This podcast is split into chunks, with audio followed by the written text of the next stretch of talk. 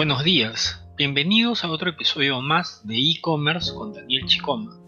En esta oportunidad vamos a ver el episodio 10, procesos de las operaciones en la venta online. Atención al cliente. Previamente vimos en el episodio 9 todo lo relacionado con la logística de envío y los modelos de distribución. En esta oportunidad profundizaremos en la atención al cliente, que es la base de nuestro negocio. En comercio electrónico, a diferencia del comercio tradicional, no hay contacto humano directo. Esto puede generar desconfianza. Y uno de los elementos por el que podemos vencer esta desconfianza es a través del sistema de atención al cliente. Además, es el principal medio del que dispone la tienda virtual para retener y fidelizar a nuestros clientes. Un departamento eficaz de atención al cliente es mucho más que un simple canal donde recibir quejas, reclamaciones o inquietudes de los clientes. Hay que saber utilizarlo para tomar la medida de lo que realmente necesitan los usuarios y ser capaces de canalizar después en mejoras concretas las sugerencias que nos hagan. En los últimos años, las formas de comunicarse en el comercio electrónico han experimentado cambios para ir adaptándose a la evolución del mercado. Antiguamente, las comunicaciones se realizaban únicamente a través del teléfono o por correo electrónico. Canales de atención al cliente. Primero, atención telefónica.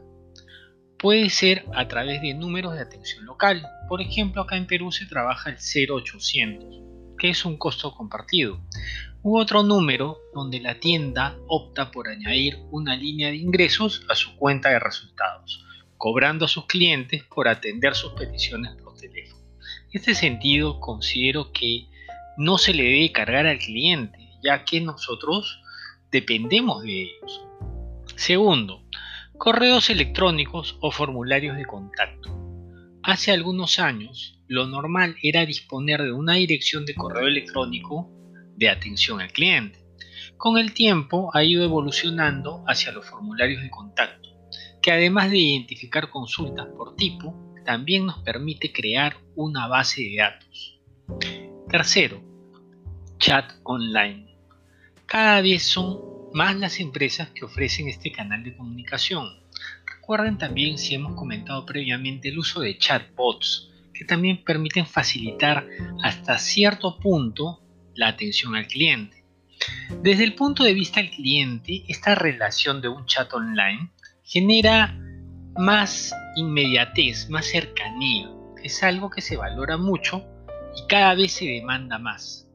Además, también permite mantener un trato mucho menos distante y formal que con los correos electrónicos. Desde el punto de vista de la empresa, se requiere personal capacitado para atender de manera oportuna las comunicaciones del cliente. En algunos casos, la misma persona podrá gestionar 3 a 4 comunicaciones en línea. Cuarto, click to call. En determinados momentos del proceso de registro y sobre todo el de compra, algunos comercios disponen de esta opción que persigue aumentar la conversión. El, usuario introduce su número de teléfono y es un operador del servicio de atención al cliente el que se pone en contacto con él o con ella para resolver las posibles dudas o solucionar cualquier problema que se haya producido, sin que sea el cliente el que tenga que realizar la llamada. Y de paso este acercamiento también puede conducir a una nueva compra. Quinto, asistente virtual es otra forma de personalizar el recorrido por nuestra web. Y, el asistente virtual puede utilizarse tanto para la resolución de problemas de una forma más amigable que la sección de fax, que se conoce FAQ, Frequently Asked Questions, son las preguntas comúnmente desarrolladas como para acompañar a nuestros clientes en el proceso de venta incentivar la compra de artículos complementarios y en algunos casos también puede funcionar como un buscador. Luego tenemos en sexto punto, atención al cliente en redes sociales. En los últimos años se está empezando a trabajar modelos de atención al cliente directos, principalmente vía web y redes sociales, que evitan al cliente cambiar de medio para preguntarnos algo, y donde son ellos los que toman el control y las empresas las que deben adaptarse a sus exigencias. Es decir, es importante que la, que la presencia de la empresa se encuentre no solamente en la página web, sino en todas las redes sociales que utilizan sus clientes. Tener centros de atención al cliente que ayuden a estos a encontrar una solución a sus requerimientos. siguiente, tenemos detalles por considerar en la atención al cliente.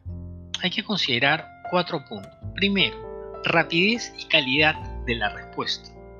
Podemos utilizar este canal para que otros conozcan la eficacia que ofrecemos en nuestro servicio. Sin embargo, también es un arma de doble filo, ya que gracias a las redes sociales se distribuye rápidamente entre un gran número de usuarios cualquier atención deficiente que se haya recibido.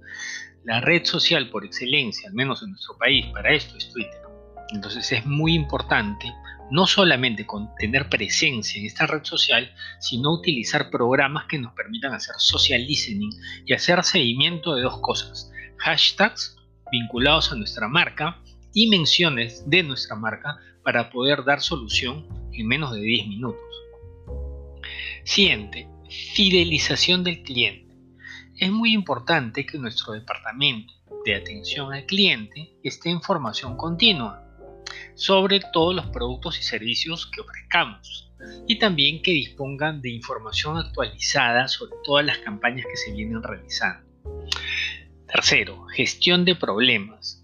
Muchas veces, partiendo de una experiencia negativa, por ejemplo, retraso de la entrega, insatisfacción en la calidad del producto, esta puede convertirse en algo positivo si generamos en el cliente la percepción de haber solucionado el problema de manera eficaz y rápidamente a través de una llamada. Cuarto, obtención de data. Entonces, el servicio no debe ser solo un canal donde se reciban quejas, sino también preguntarle a los clientes por sus opiniones, temas que nos pueden interesar sobre cómo estamos trabajando el servicio de atención al cliente, sobre nuestros productos, sobre qué cosas quisiera que se incorporen dentro de la tienda, Cualquier tema es válido. Eso sería todo por el día de hoy. Gracias por escucharnos. Soy Daniel Chicoma, director de Perú Content Lab. Mi correo es dechicoma.contentlab.pe. Los invito a comentarnos, a hacer consultas. No se queden nunca con la duda. Gracias.